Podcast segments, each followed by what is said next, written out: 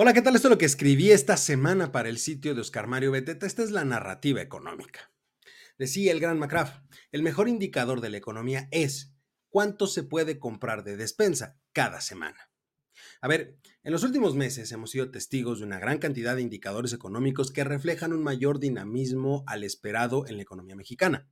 Los datos revelan mejoras sustanciales con respecto al año pasado, lo cual ha modificado el optimismo de analistas y expertos en la materia. A pesar de estos resultados positivos, surge una gran pregunta. ¿Por qué algunas personas no perciben una mejora tangible en su economía? La respuesta es muy sencilla. Vamos por partes.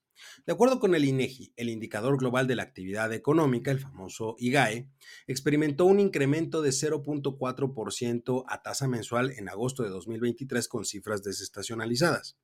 Este indicador es crucial para comprender la evolución del sector real de la economía a corto plazo y muestra un crecimiento anual del 3.5% en términos reales. Las actividades primarias aumentaron 2.6%, mientras que las secundarias y las terciarias crecieron 0.3%. En el desglose anual, las secundarias se incrementaron en un 5%, las terciarias 2.8% y las primarias 2.7%, siendo el sector de la construcción el que más creció con un 30.8%. Pero este resultado me genera a mí en lo personal una cierta cantidad de dudas debido a que debemos recordar que en esta administración en específico, ese sector se encuentra prácticamente bajo el control total de la Secretaría de la Defensa Nacional, por ser ellos los encargados de realizar esa gran cantidad de obras faraónicas y sin sentidos del titular del Ejecutivo, por lo que esa dinámica es atípica en realidad. Este panorama positivo, es decir, el crecimiento del IGAE, una baja en la eh, inflación, la vamos a contratar justamente con ese indicador. A ver, de acuerdo con los datos del propio INEGI, el índice nacional de precios al consumidor, que no es otra cosa más que el nivel inflacionario, al cierre de la primera quincena de octubre del 2023, arrojó una variación del 0.24% respecto de la quincena anterior. Si bien es cierto que la inflación general anual se sitúa en este momento en el 4.27%, mostrando una clara tendencia a la baja, pero aún se encuentra por arriba del máximo establecido por el Banco de México, que es del 4%. Los componentes internos de la inflación revelan aspectos que impactan directamente en el bolsillo de las personas, generando justamente esa perspectiva negativa del entorno.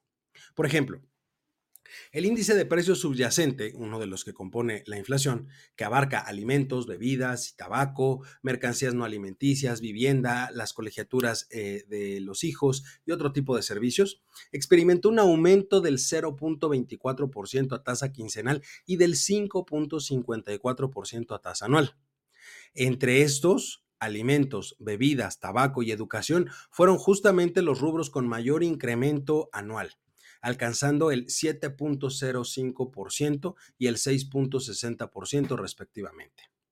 Por el otro lado, el índice de precios no subyacente, que incluye frutas y verduras, pecuarios, energéticos y tarifas autorizadas por el gobierno, registró un incremento del 0.25% quincenal y del 0.48% a tasa anual, siendo frutas y verduras, junto con las tarifas autorizadas por el gobierno, las que mayor incremento anual tuvieron, 5.01% en el caso de frutas y verduras y 5.08% en el caso de las tarifas autorizadas por el gobierno. Más a detalle, si nos vamos más a detalle de qué es lo que sucede en la inflación, pues tenemos, por ejemplo, que el pan de caja, por ejemplo, aumentó 6.2% anual.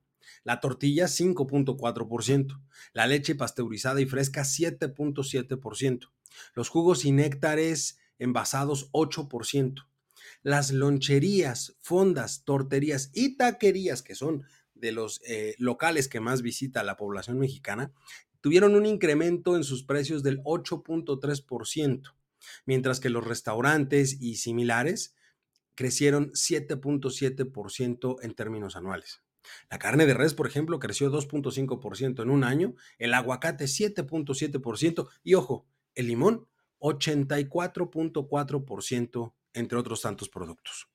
En conclusión, aunque los indicadores generales apuntan a un panorama alentador, los costos asociados con alimentos, bebidas, educación y otros servicios esenciales generan esta sensación de deterioro del poder adquisitivo en la población. La disonancia entre la mejora macroeconómica y los desafíos a nivel microeconómico, pues plantean la necesidad de crear políticas específicas para abordar justamente las preocupaciones que impactan directamente en el bolsillo de la población. Por eso es que muchas personas perciben que la situación no está tan bien como los indicadores podrían decirlo. Pero aquí hay un tema importante. Estamos en año electoral, que además es el último año del gobierno, es decir, el famoso año de Hidalgo. ¿Usted cree que harán realmente las modificaciones que se requieren para apoyar el poder adquisitivo de las familias en este país? Piénselo y dígame qué opina. Yo soy Eduardo López y este fue La Narrativa Económica.